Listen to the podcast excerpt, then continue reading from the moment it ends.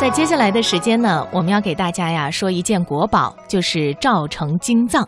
它被藏于何处，又有着什么样的传奇经历呢？如果我问您，中国的国家图书馆究竟在哪儿？您肯定知道，在北京啊。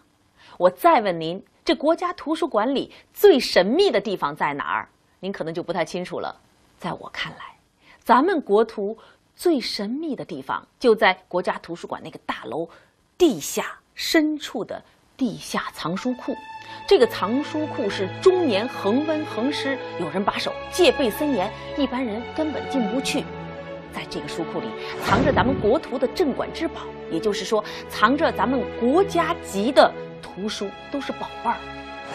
这个地下书库里究竟藏着怎样的国宝呢？而这些国宝背后又有着怎样的传奇故事呢？今天我们为您说一说其中的一件儿——赵城金藏。这国图里啊，最重要的四件镇馆之宝，什么《永乐大典》、呃《四库全书》，还有《敦煌全书》，我相信大家都听过。可是这赵城金藏听起来有些陌生。实际上呢，它是一部汉语的印刷版的大藏经。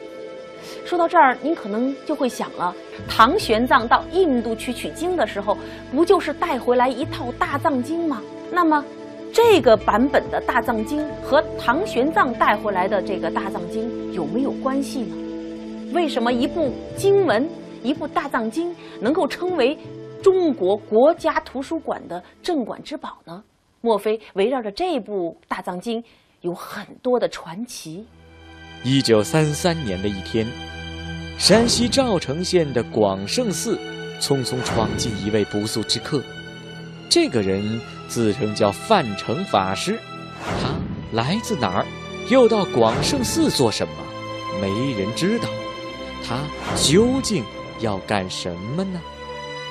话说这玄奘啊，从印度带回大藏经之后，也组织人马翻译了，把它翻译成汉语。之后呢，历朝历代都有人不停的翻译这个大藏经。现在咱们说的这个版本呢，就是这些翻译的一个合集。历朝历代呀，从宋代开始，呃，就有官家或者私人雕刻成金版，然后把它印刷出来。但是因为种种原因，这个雕版呢，到了清代中后期的时候。全中国就剩下一幅了，而这一幅，您知道藏在哪儿吗？藏在故宫里，是被内务府掌控着的，民间就找不着了。于是啊，在民间就逐渐出现了寻找大藏经的活动。这范成法师就是受了上海影印藏经会的委托，到处查访大藏经的旧版。目的呢，是为了印制宋代版的藏经，为它补全残卷。从历史的渊源追溯，最大可能找到大藏经的地方，应该就是陕西西安一带，因为从唐代玄奘归来开始，这里就是大藏经在中国的故乡。那么，范成法师为什么要来到远离西安的山西赵城县来寻宝呢？实际上，范成法师已经去过西安了，在那儿他碰到了一个老头陀，也就是一个年纪大的苦行僧。这老头陀啊，就告诉范成法师，说他知道在山西省赵城县的广胜寺里面有四大处古版的藏经，而且还都是卷轴式的装潢，说不定就是你想要的东西。于是，在一九三三年的一天，这范成法师就直奔广胜寺大殿而去。进了大殿之后，他一阵观察，在角落里面发现了十二个柜子。他马上问：“这柜子里放的是什么东西呀？”居然没有人能说清楚。于是，他打开了这柜子，顿时就惊呆了。在这些破旧的柜子中，整整齐齐地码放着汉字印刷的经卷，居然有五千多卷。这么多的经文是谁刻印的？是什么时候放在这里的？又怎么会存放在这个看起来毫不起眼的小寺庙里呢？一连串的疑问让范成法师顿时兴奋起来。可是他的疑问却没有人能够回答。只见这些经卷，那是蒙着厚厚的灰尘，而且纸的部分已经是有一些地方破裂泛黄了，上面的字却非常的清晰。范成法师还注意到，这经卷一面呢是二十三行，每行十四个字，版式看上去是非常古朴。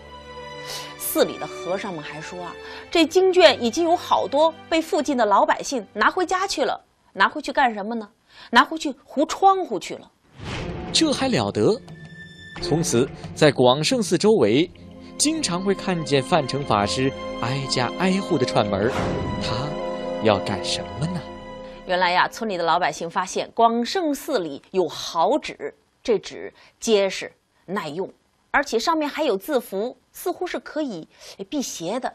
于是就一传十，十传百，百姓们就都到寺里来偷这经卷，撕回去呢。糊窗户，您说听到这个，范成法师这心里那个疼啊！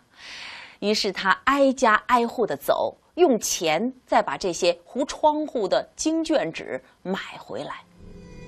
在山西赵城发现大藏经的消息，迅速在全国传开。小小的广胜寺名噪一时，不论是平民百姓，还是学界专家，甚至包括小偷强盗。都纷纷来到了赵城，而有一个人的到来，彻底改变了这部藏经的命运。从文物的角度讲，范成法师虽然是第一个发现了山西赵城县广胜寺里大藏经的人，可是范成法师对于这部大藏经的真正价值并不清楚。历史在等待着一个高人的出现，而且这个人很快就出现了。这个人名叫蒋维新，当时在南京支那学院工作，研究佛学。他听说了大藏经被发现的事儿，于是就在一九三四年的十月慕名来到了广胜寺。当他面对这十二大柜的经卷的时候，他要解决的第一个问题就是：这些经卷究竟是谁刻印的？是什么时候刻印的？这蒋维新呢，在来广胜寺的路上，途经潼关的黄河，不小心呢掉进黄河里去了。他的眼睛、鼻子都进了沙子，这样啊，就让他的眼睛落下了残疾。在广胜寺里，蒋维新硬是用残疾的眼睛研究了这经卷四十天，之后得出了一个惊人的结论。据蒋维新考证。这部原本应该有六七千卷的大藏经，居然是一个普通的民间女子发起刻印的。这个叫崔法珍的女子，为了刻印这部书，竟然还砍掉了自己的胳膊。这究竟是怎么回事呢？根据档案记载，在山西省潞州的长子县，有一位名叫崔法珍的女孩子，她从小就很喜欢佛教，十三岁出家。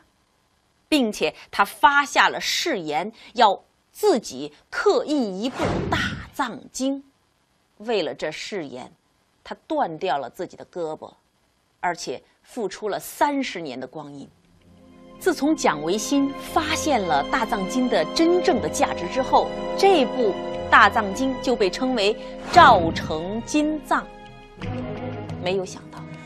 发现了赵成金藏之后，蒋维新的命运就和这部大藏经紧密地联系在了一起。有人说他是为此丧了命。